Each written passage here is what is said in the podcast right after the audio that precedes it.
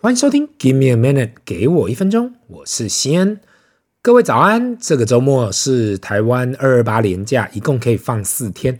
希望如果有机会放假的听众呢，都有机会出去休息一下。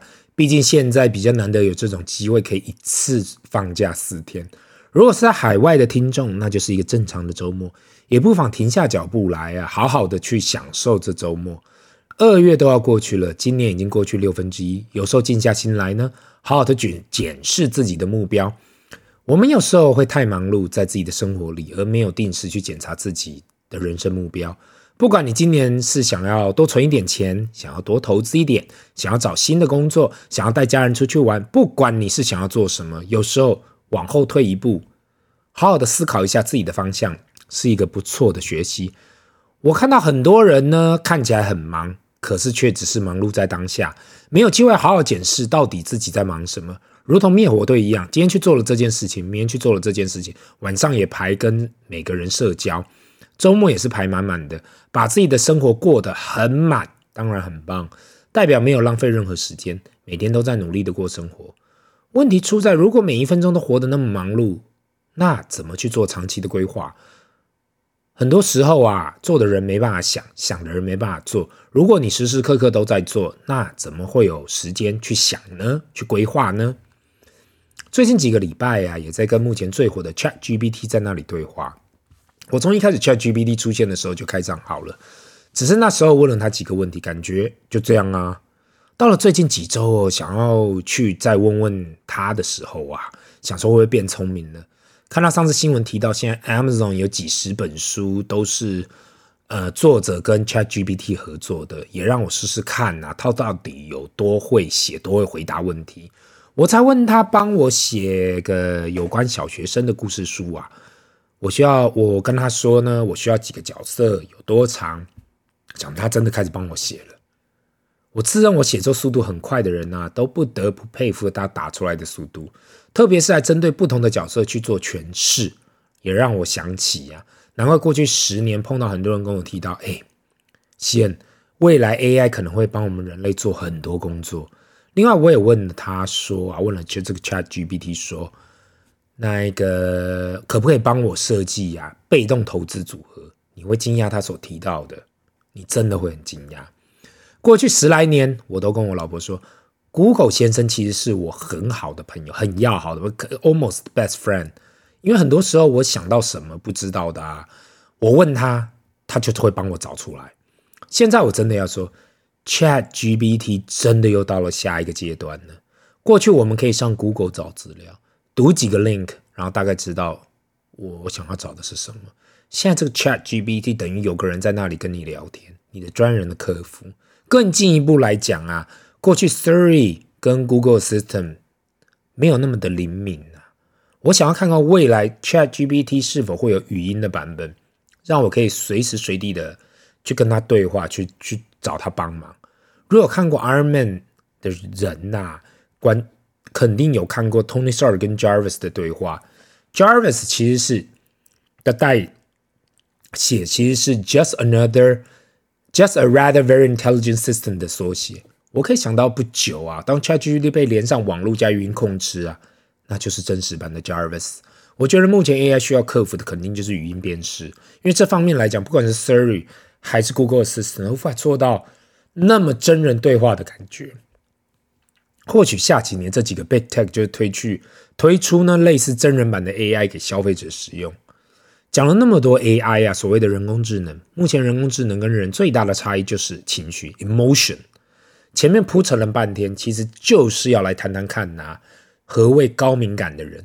目前我们人跟 AI 最大的差异就是七情六欲。那高敏感的人的定义就是跟平常人不同，高敏感的神经系统非常容易被挑起情绪的事物淹没，像是很容易感到心情不好或是同情心泛滥。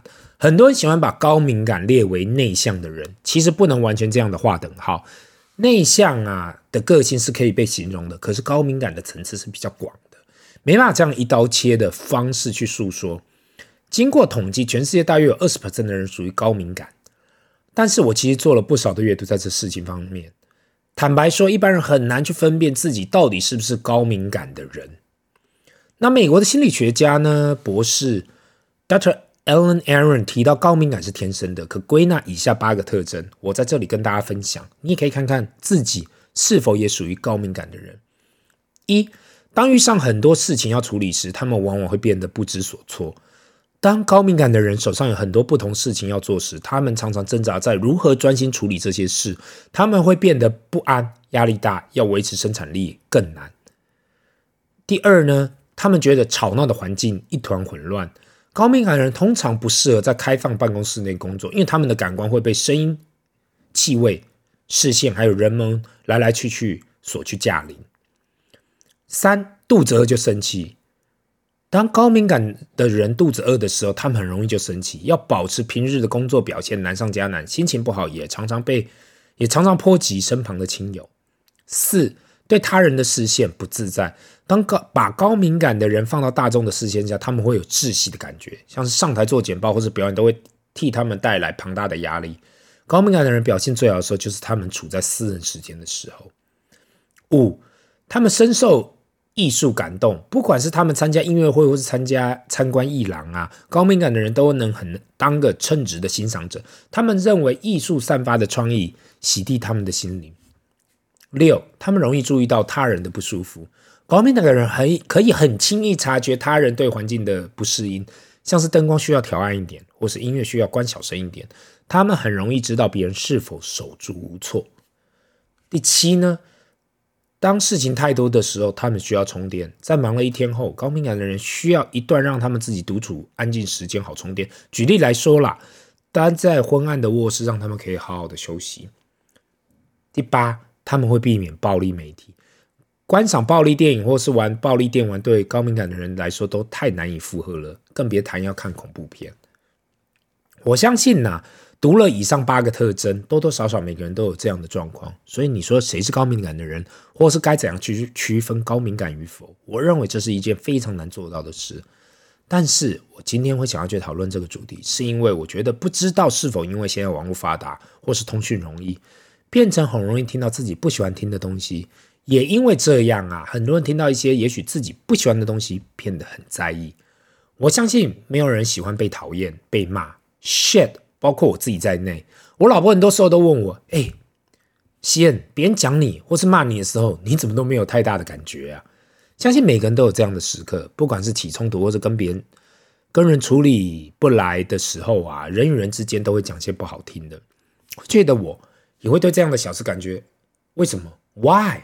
这世界上的酸民或是讨厌我的人真的有那么多吗？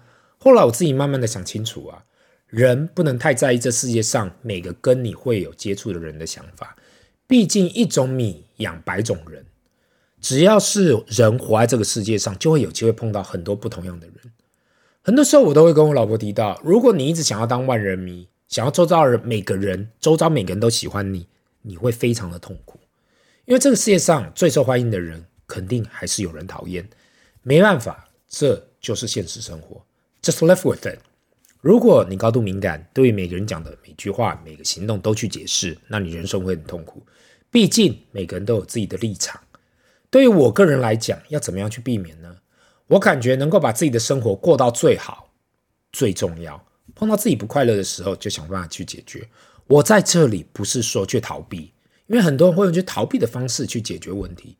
殊不知道逃避其实解决不了任何问题的。